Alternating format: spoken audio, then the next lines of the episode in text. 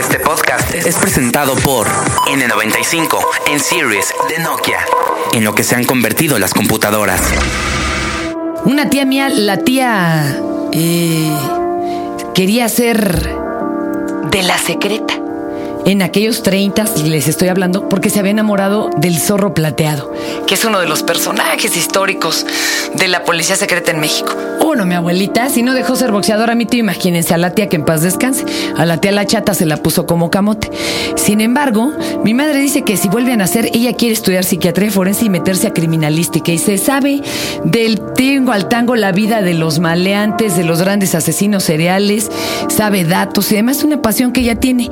Y para mí es muy emocionante tener hoy aquí a una comandante, una comandanta de voz, sí se puede cambiar a femenino. Hoy que sí se la ha rifado. Hoy un Tao con la comandanta. Este es el podcast de Fernanda, de Fernanda Tapia. Podcast por Dixo y Prodigy MSN. ¿Qué nombre te vamos a poner? Porque además, compañera, no podemos dar ahorita el mero mero. Aunque viene bien guapota la muchacha. Muchas gracias. Pues ¿Qué le parece mi nombre de mm, artístico? Elvia. Elvia, a ver, Elvia. Pero viene, pero de gala, ¿eh, doña Elvia? No vino de botas y de. A ver. Ella ha trabajado en la secreta. Así es. ¿Te has infiltrado? Claro que sí. Este, he utilizado varios este, disfraces. Eh, me he tenido que disfrazar de indigente, hasta de sexo servidora para poder agarrar al delincuente. No, claro, te Claro que sí. Cualquiera diría que las mujeres, como nos dejamos llevar por los sentimientos, no tenemos sangre ni valor para estas cosas, ¿sí? No, yo siento que las mujeres tienen la misma capacidad que el hombre. Sí, a mí me fascina, me fascina mi trabajo, eh, me gusta a cada momento demostrarles también a los caballeros que también nosotras las mujeres sabemos. No se burlan tus compañeros hombres, no te dicen, ah, que mm. aquí viene la muchacha, se nos va a quebrar. Al contrario, sí, me felicitan porque saben que también las mujeres tenemos toda la capacidad del mundo como ellos. ¿Y en qué te tuviste que entrenar para, para ser comandante? O sea, ¿qué, qué, disciplinas tienes que saber? Ah, claro, debemos de pasar por el instituto y aparte también debemos de saber defensa personal. Eh, yo, aparte de que practique todo eso, es, me gustan mucho las artes marciales, mm, me gusta mucho ir a prácticas del stand de tiro. ¿Sabes, ¿Sabes usar armas? Claro que sí. Yo nunca he agarrado una. No. Pero ni tocado así. No es algo muy difícil. Eh, vamos, casi imposible para una mujer, sobre todo armas pesadas, o sí se mm. puede? No, claro que sí se puede, ¿sí? se puede y se puede más, ¿sí? O sea, yo, este, pues he tratado de imitar a los compañeros y demostrarle a las compañeras que también nosotros tenemos la capacidad. Dicen que tienes por ahí premios de tiro, sí, ha sido. Claro que sí, este tengo varios premios, he sacado el primer lugar, incluso también aquí en la Secretaría, igual también llevaba el primer lugar de este puestas a disposición relevantes. ¿Qué es eso? Ah, puestas a disposición relevantes es cuando agarra, este, bueno, yo estuve en un grupo de narcomenudeo y pues tuvimos que infiltrarnos para poder agarrar a los vendedores de droga. Neto. ¿No te da miedo o te lo aguantas como las machas, como decía mi abuela? Mm, le doy gracias a Dios de que sé este, controlar mi adrenalina. Em, me deja actuar. Obviamente no le puedo decir que no siento miedo, pero ya después de. Sobre todo porque entre narcos no, no, no se andan tocando el corazón. O sea, antes los gangsters era otra cosa, ¿no? De que no tocaban a la familia y demás. Ahora las reglas son diferentes. ¿No te da miedo que eh, en una de esas no solo tú pierdes la vida, sino involucrar a gente conocida tuya o familiares tuyos? Claro que sí, ¿no? El temor siempre se lleva a diario por, como usted lo acaba de decir, por la familia, ¿verdad? Pero pues Dios me puso en este camino y pues me gusta mucho servirle a, la ciudadanía como debe de ser. Yo invito a todos los compañeros que están dentro de la corporación que desempeñen bien su trabajo, que de verdad se pongan el uniforme y que actúen como debe de ser. ¿Nunca te han ofrecido lana los que ya estás a punto de agarrar? Ah, claro. Suéltame, suéltame y te doy. Claro que sí, claro que sí. Esto no podría negarlo. Hay muchas este, propuestas de esa índole, pero cuando uno realmente quiere y ama su trabajo, no acepta nada. Neto, aunque te dieran una megalana. Para nada. ¿Tu sueldo te alcanza para vivir? Pues lo hago rendir. ¿Tienes pareja?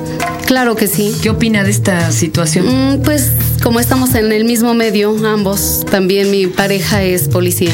¿Y a qué hora se ven? Oye, si esto dice que es de 24 horas. Pues estamos las 24 horas del día juntos, porque aparte de que somos actual en pareja, también somos este pareja en trabajo.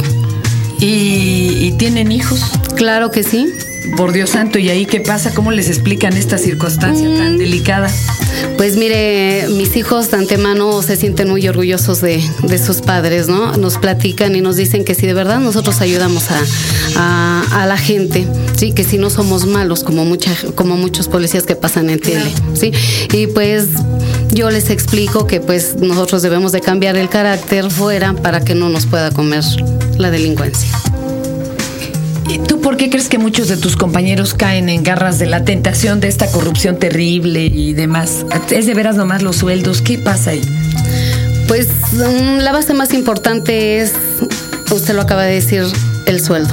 A veces el sueldo, mm, los jefes no valoran el, esfuerzo que nosotros hacemos y la verdad sí, el sueldo es muy raquítico.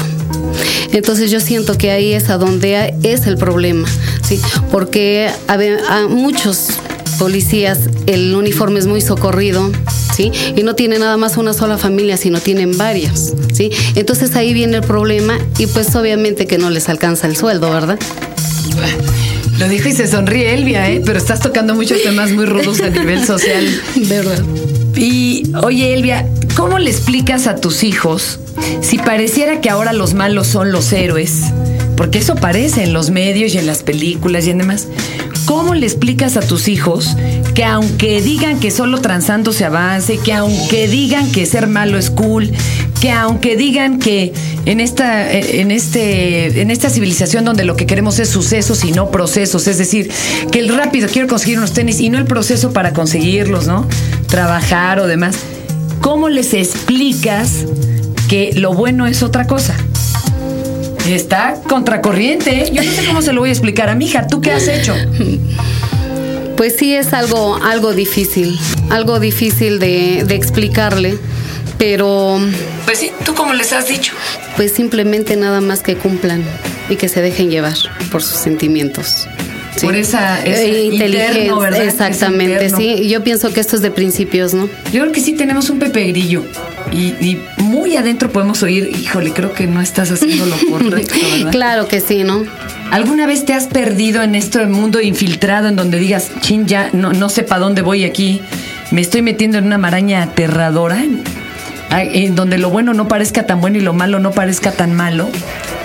Pues sí ha habido ocasiones. Ha habido ocasiones en que sí uno se pierde en la oscuridad, ¿verdad? Porque hay narcos que parecen muy buenos, ¿verdad? Que ayudan al pueblo entero y eh, ¿tú cómo lo ves eso? Mm, Pues ese es un quite, ¿no? Yo pienso que ningún arco es bueno. No es bueno. ¿Por qué? Pues yo pienso que No, tú dime tú por qué piensas que no, que en general ningún narco puede ser bueno. Yo he notado que donde entra el narcomenudeo a colonia se desata la violencia, ¿eh? mm, claro que sí, ¿no? Pero Y- tú por qué lo has visto? Pues porque yo creo que yo también ya lo he vivido. Y se descompone, el asunto está bien. Totalmente, yo tuve una experiencia muy fuerte este, hace unos años en- aquí por la colonia de la Ramos Millán, ¿sí? Pues casualmente íbamos pasando, patrullando y encontramos una persona que está este masculino que estaba este distribuyendo droga. Entonces, pues obviamente tuvimos la facilidad de detenerlo, pero cuando menos nos dimos cuenta ya estábamos totalmente rodeados. Entonces, este, pues estuve a un gradito para que me secuestraran. Eh, alcancé a pedir apoyo y pues llegaron los compañeros a, a rescatarnos. Hijo, qué miedo. Entonces yo ahí puedo asegurarle que ningún arco es bueno, Por más que parezca... por más. ¿Y tú qué opinas? ¿La ley se puede romper cuando no parezca justa o se tiene que respetar hasta el último de los alientos? Mm, yo digo que se debe de respetar hasta el último. ¿Nunca has eh, infringido la ley tú, Elvia? No. Manejas correctamente. Sí, me gusta cumplir.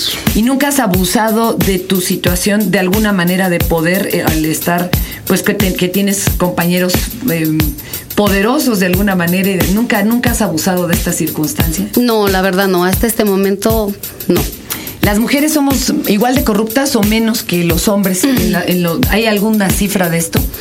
Yo digo que es un poco bajo, ¿no? El índice. Somos menos corruptas. Somos menos corruptas. No porque seamos menos en las filas, sino somos menos.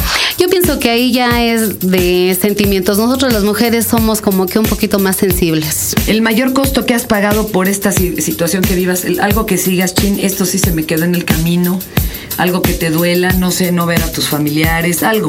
Mm, Pues lo único que a mí me duele es lo que acaba de decir, ¿no? El no darle toda la atención que se merecen a mis hijos. Porque aparte de que yo estoy en este medio policíaco, mm, pues sí se priva un poquito de, de la presencia de, de uno con los hijos. ¿Por qué, pese a, lo, a la mala fama que tiene la policía, desgraciadamente en nuestra actualidad, invitarías a otras mujeres a que se unieran? Claro que sí, sí, eh, yo sé que la capacidad de la mujer, sí, es tan igual que la del hombre y que nosotros también podemos. Y yo las invito. Pues muchas gracias, Elvia. Qué barbaridad. Y ojalá pudieran verla. No la voy a mostrar, evidentemente, porque su trabajo es cambiar de personalidad. Pero viene hecha una rorra, Chihuahua. Muchas gracias, le agradezco. Ahí está, muchachas, pues eh, una, una visión diferente y desde adentro de lo que es la policía en la actualidad. Muchas gracias. Le agradezco. Este podcast es presentado por N95 en Series de Nokia, en lo que se han convertido las computadoras. Este fue el podcast de Fernanda, de Fernanda Tapia. Podcast por Dixo y Prodigy MSN.